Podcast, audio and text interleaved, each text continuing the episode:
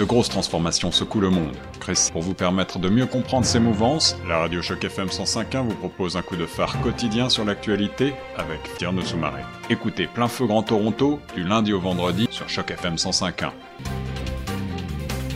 Bonjour, vous êtes sur Choc FM 105.1 et sur votre émission Plein Feu Grand Toronto au micro de Tierno Soumaré. Bonjour, vous êtes sur les ondes de chaque FM 105.1 sur votre émission Plein Feu Grand Toronto et aujourd'hui nous avons le plaisir d'accueillir Madame Francine Watkins qui n'est autre que conseillère consulaire euh, et vice-présidente consulaire pour l'Ontario et le Manitoba.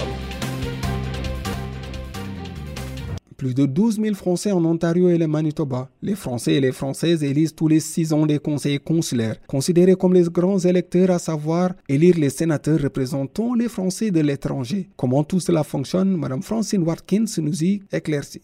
Euh, je suis, euh, comme vous l'avez dit, conseillère consulaire, c'est-à-dire que euh, les Français élisent tous les six ans euh, pour l'Ontario et le Manitoba, car c'est la circonscription que je, couvre, quatre euh, conseillers euh, consulaires. Et donc j'ai été élue en 2014 et normalement il devait y avoir des élections en mai 2020 pour renouveler ce conseil consulaire. Et ces conseillers consulaires eux-mêmes élisent en leur sein euh, certains représentants, en fait quatre pour le Canada, qui vont siéger à Paris euh, à l'Assemblée des Français de l'étranger.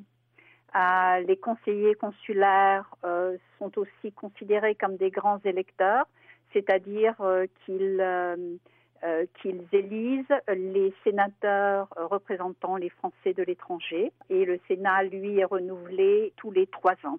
Donc normalement, il devait y avoir euh, des élections sénatoriales en septembre-octobre 2020.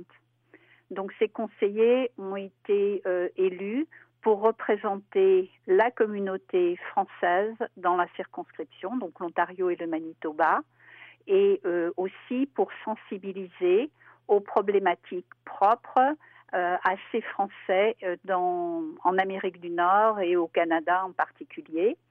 Euh, et euh, nous, nous sommes donc à l'écoute euh, de, de, nos compatriotes. nous siégeons à divers comités comme le comité d'attribution des bourses pour les établissements français. Donc il y en a deux dans la circonscription et un troisième en fait, donc les lycées Claudel et le lycée français de Toronto et la Toronto French School, l'école internationale. Donc ça, c'est très important. Nous siégeons aussi euh, au comité euh, sur, euh, pour aider nos compatriotes qui peuvent être en, en, difficulté. C'est un rôle excessivement important dans le, dans le contexte actuel.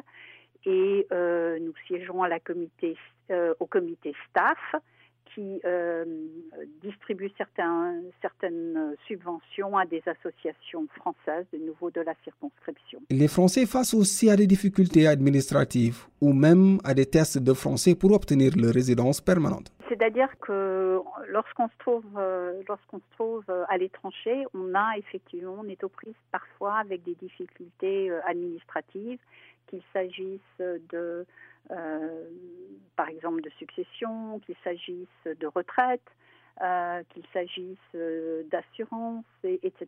Donc les mhm. Français se tournent vers les conseillers consulaires qui sont en fait des élus de proximité et qui peuvent intervenir auprès des administrations françaises, auprès du consulat parfois, mais des administrations françaises et avec aussi l'aide des sénateurs représentant les Français de l'étranger, mhm. nous, nous arrivons, nous intervenons euh, en leur faveur. Euh, de toute façon, bon, moi je représente, je représente euh, les Français qui sont qui sont établis dans la circonscription, mais mon mhm. action ne se limite pas uniquement aux Français dans la mhm. mesure où je je me suis euh, battue pour certaines mesures discriminatoires, mhm. notamment euh, le coût euh, des tests de langue en français pour l'obtention de la résidence permanente, mhm. c'est-à-dire que c'est le coût de ces tests de ces tests était beaucoup plus élevé pour les tests en français qu'il ne, qu'il ne l'était pour les tests en anglais. Mhm. Donc, euh, on a, enfin, j'ai présenté une, euh, ou j'ai déposé une plainte auprès du commissaire euh, aux langues officielles, mhm. une, une plainte qui est toujours en cours d'examen, c'est-à-dire qu'ils ont statué au départ en disant que nous avons raison. Ils ont demandé le dépôt de rapports annuels, ce mhm. qui est fait, et nous intervenons, et j'interviens chaque fois pour pour euh, euh, dire si je, je, suis satisfaite par les mesures prises par le gouvernement fédéral mhm. pour, euh, pour pallier cette, cette injustice. Le Canada est une terre qui accueille de plus en plus de Français, surtout en Ontario, où des jeunes bordés des diplômes choisissent le Canada. On les voit dans les métiers manuels ou dans des finances. Certains aussi choisissent de repartir après un court séjour au Canada. Je pense que, que, le Canada est un pays qui attire énormément les Français. On l'a vu euh, avec les programmes des PVTistes. Mhm. On s'est aussi rendu compte qu'il y a de plus en plus aussi de Français qui viennent s'établir en famille euh, au Canada anglais, parce que traditionnellement, ils allaient s'établir au Québec et on se mhm. rend compte au cours des dernières années euh, que c'est toujours bien sûr le cas, mais que de plus en plus de Français choisissent euh, l'Ontario, Toronto en particulier, puisque c'est quand même la capitale économique euh, du pays et même parfois l'Ouest.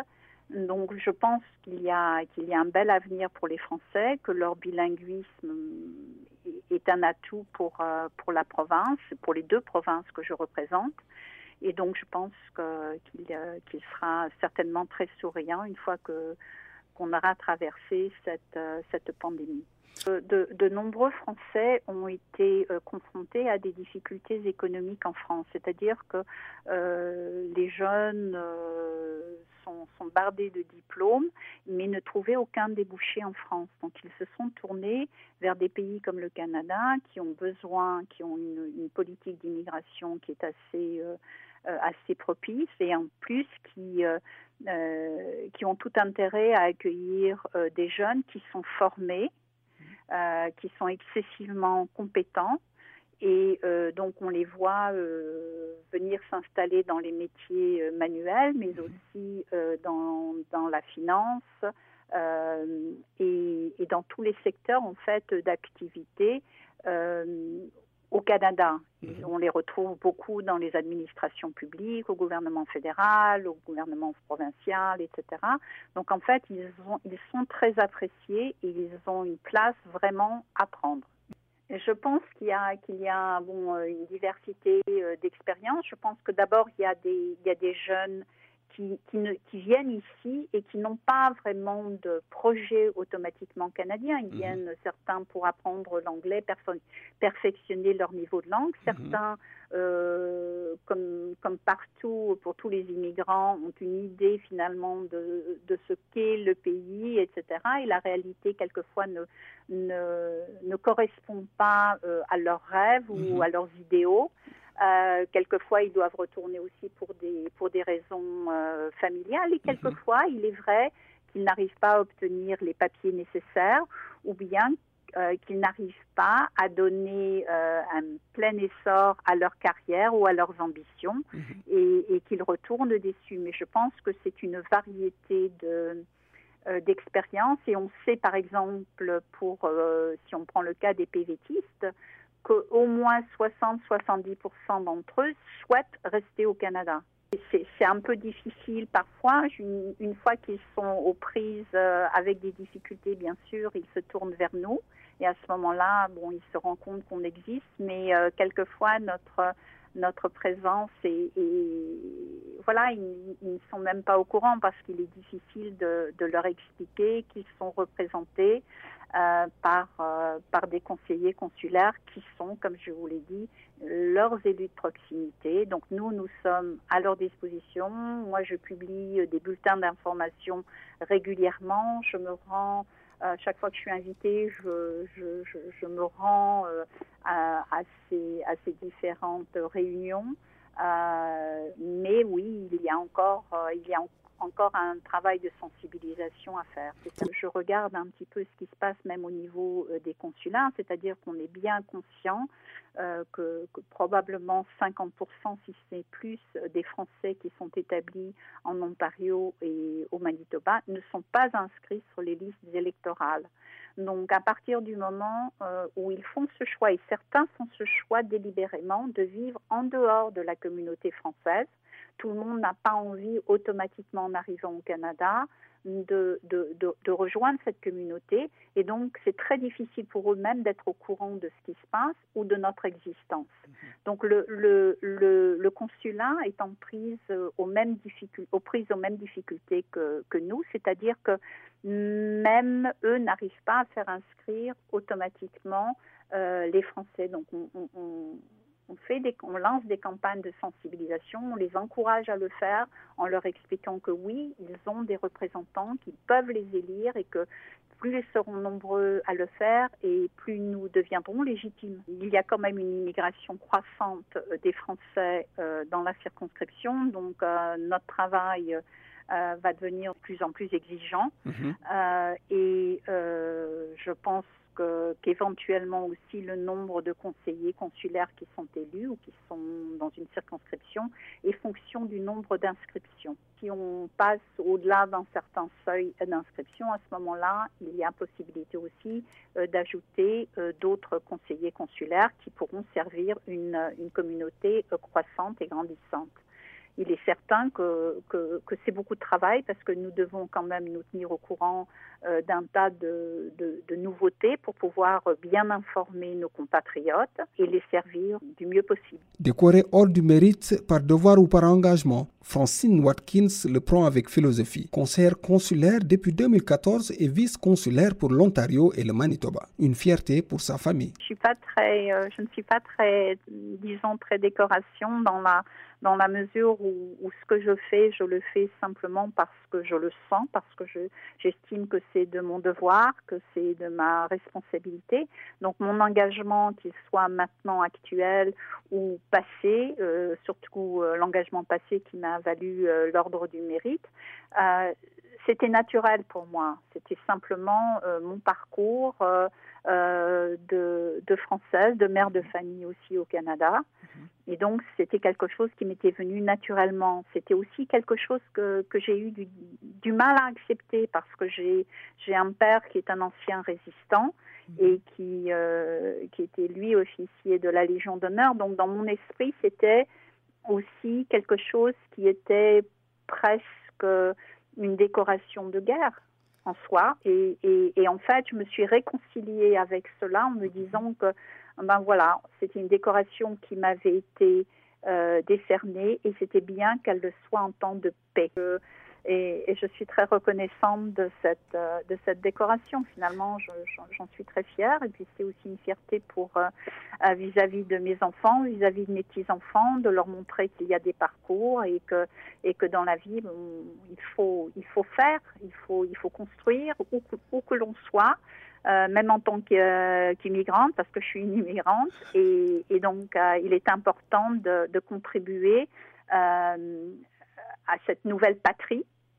Hein, qui est ma deuxième, qui est ma deuxième patrie quand même. Vous êtes sur les ondes de chaque FM 105.1 et comme on l'a dit, vous êtes sur votre émission Plein Feu Grand Toronto, la suite de nos programmes.